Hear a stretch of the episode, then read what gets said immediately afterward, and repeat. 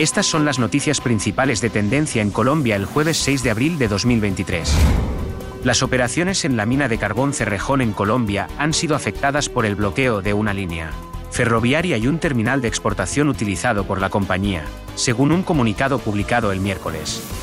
El bloqueo, liderado por residentes de tres comunidades en Media Luna, provincia de La Guajira, es un esfuerzo por obtener un acuerdo desproporcionado, después de una orden judicial para que Cerrejón llegue a acuerdos con comunidades indígenas guayú cercanas en relación con los requisitos ambientales y de salud. La compañía, propiedad del gigante de materias primas anglo-suizo Glencore, ya ha firmado 302 acuerdos, incluidos 11 con las comunidades de Media Luna. Los bloqueos son comunes y regularmente resultan en pérdidas para Cerrejón, que permanece abierto al diálogo y espera la ayuda del gobierno para levantar el bloqueo.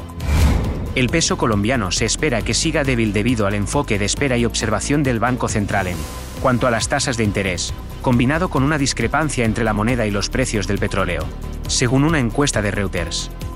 Se predice que el peso se cotice a 4,800 por dólar estadounidense a finales de junio, lo que es un 4.2% menos que su valor el lunes.